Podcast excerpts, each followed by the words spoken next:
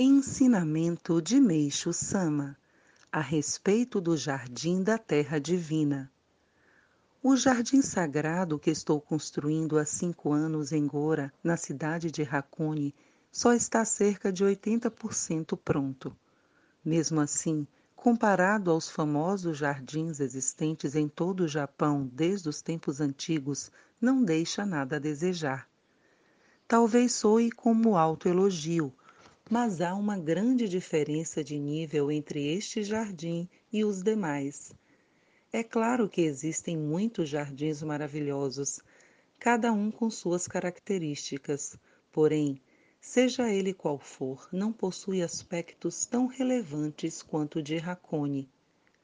A terra divina, como podemos ver, é totalmente diferente de outros locais possui tal abundância de pedras e rochas naturais que chega a espantar. Estou dispondo-as conforme a orientação divina, não me submetendo às tradicionais formalidades relativas a jardins. Não me baseio em modelos, estou construindo este jardim num estilo totalmente novo.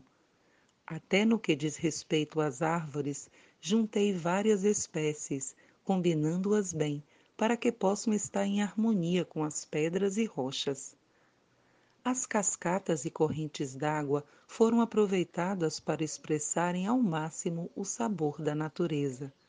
Assim, somando a beleza das montanhas e das águas com a beleza dos jardins, tentei expressar o que há de melhor e mais elevado na arte natural. Meu objetivo é fazer aflorar, através dos olhos da pessoa que vê esse quadro, o sentimento do belo latente nos seres humanos, elevar seu caráter e eliminar as impurezas de seu espírito.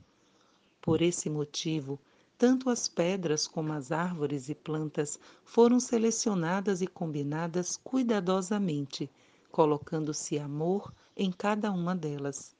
É como se fôssemos pintar um quadro utilizando materiais in natura. Gostaria, portanto, que o admirassem com esse espírito. Construí esse jardim de modo que, visto de perto ou de longe, parcialmente ou em conjunto ou de qualquer ângulo, sobressaia cada uma de suas características. Além disso, com o passar dos meses e dos anos, vão nascendo vários musgos típicos de Racone, plantinhas de nome desconhecido, minúsculas flores graciosas e brotos de árvores que crescem nas reentrâncias das pedras como bonsai, as quais por si mesmas parecem querer atrair a atenção das pessoas. No ano passado, o jardim todo ficou mais maduro, assumindo um aspecto mais tranquilo. Melhorou tanto que nem o reconhecíamos. Eu mesmo cheguei a percorrê-lo diversas vezes, sem ter coragem de afastar-me. Após a chuva, quando a água é abundante, temos a impressão de estar vendo de lugar bem alto uma correnteza no meio da mata. O som da água escorrendo pelas pedras a corrente quebrando-se, lançando gotas para todos os lados, mais adiante descrevendo graciosas curvas e terminando em duas cascatas. Visão panorâmica deslumbrante.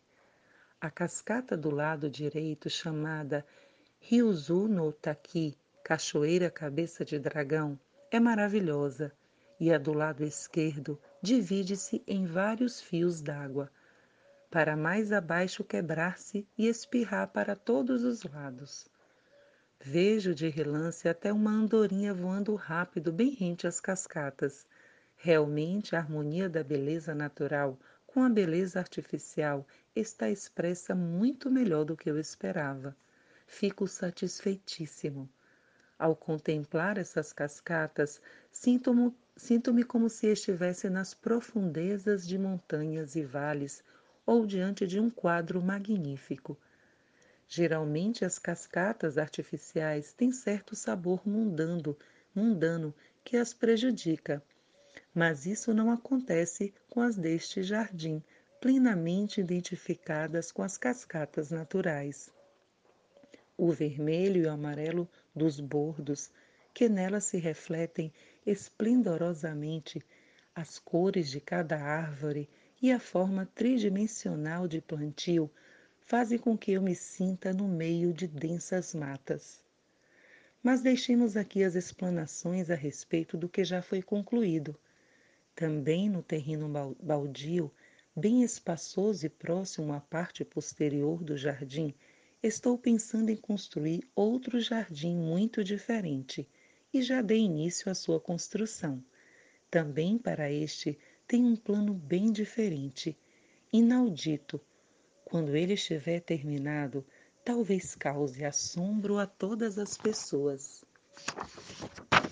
Em 19 de setembro de 1951, extraído do livro Alicerce do Paraíso, volume 5.